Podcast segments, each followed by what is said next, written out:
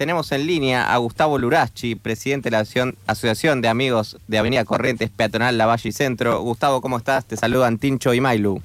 Hola, ¿cómo están? Buenas tardes. Buenas tardes, muy bien. Bueno, para ponernos en contexto, contanos un poco cómo surge esta asociación y cómo llegaste a ser el presidente. Bueno, esta asociación tiene 68 eh, años de vida. Es este es una asociación de comerciantes de, la Avenida Corrientes, nació como la Avenida Corrientes y bueno, después se fueron agregando las zonas aledañas. Este, yo tengo una empresa familiar que hace 50 años que estamos en la avenida y desde un principio hemos integrado eh, la asociación, así que bueno, de esa manera este, llegamos a, a ser este, presidente de, la Asociación de Comerciantes de la Avenida Corrientes, llamada mm. Asociación de Amigos, ¿no?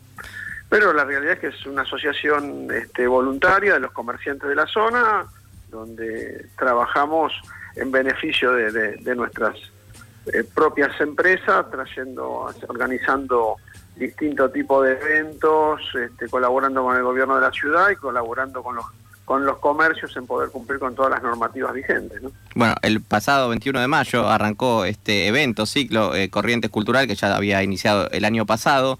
Preguntarte qué rol tiene la asociación dentro de este evento que promociona junto al gobierno de la ciudad, entiendo.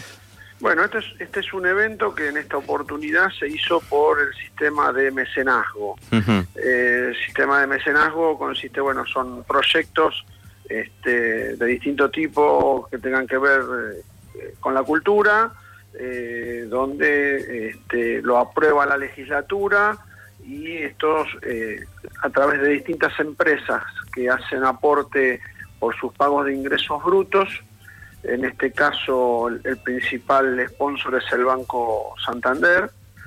este, una vez que se aprueba, bueno, ahí con eso se consiguen los fondos eh, para, para hacer todo este tipo de eventos. ¿no? ¿Cuál es el, espíritu del evento y con qué se va a encontrar la, gente que asista?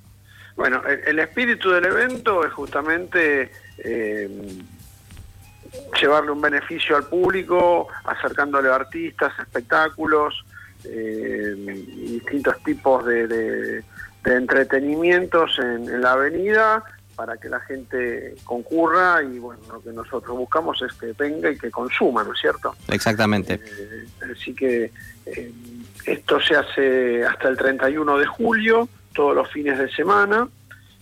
va a tener en las dos semanas de vacaciones de invierno, ahí se va a hacer todos los días se hace a partir de las 18.30, se hace peatonal la avenida eh, y, bueno, y ocurren los espectáculos, hay distintas programaciones todos los fines de semana, eh, salen los artistas de las obras de teatro que están en la avenida, hacen este, se sacan fotos con la gente, firman autógrafos, hacen algún, hay, hay distintos escenarios en todas las cuadras que va desde Callao hasta la 9 de julio, donde hacen algún fragmento de la obra que están representando, hay eh, salen por ejemplo de la Escuela del Teatro Colón, también dan este eh, espectáculos musicales, hay, hay artistas, eh, hay cantantes, abarca muchos rubros, ¿no? Sí, esto de, llevar la, cultura a la calle.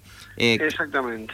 ¿Qué diferencias notado, similitudes respecto de la emisión del año pasado? Me imagino que hay más ofertas de artistas y bueno, más asistencia de gente seguramente también.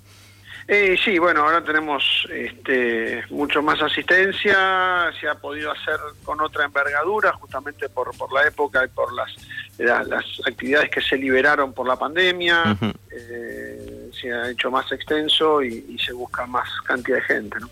Eso fundamentalmente. Justamente, ¿cómo ves a, la ciudad de Buenos Aires en este aspecto a nivel artístico y cultural después de, de lo que dejó toda la pandemia, no? Eh, bueno, mira, eh, yo te puedo contar un poco de esta zona. Se está eh, trabajando mucho para, para, recuperar todo el microcentro a través del gobierno de la ciudad eh, y realmente, bueno, se, han volcado muchos eh, espectáculos y muchas actividades que se hacían en otras zonas o de otra manera hacia, hacia toda esta zona del obelisco y, de toda la zona del microcentro, Avenida de Mayo. Se está, se está trabajando mucho para poder recuperarlo. Eh, por suerte también estamos teniendo turismo, ha, vuelto bastante y eso a nosotros también nos ayuda mucho. ¿Ves que este modelo se podría replicar capaz en otros rubros o, capaz llevarlo al interior del país en, algún formato?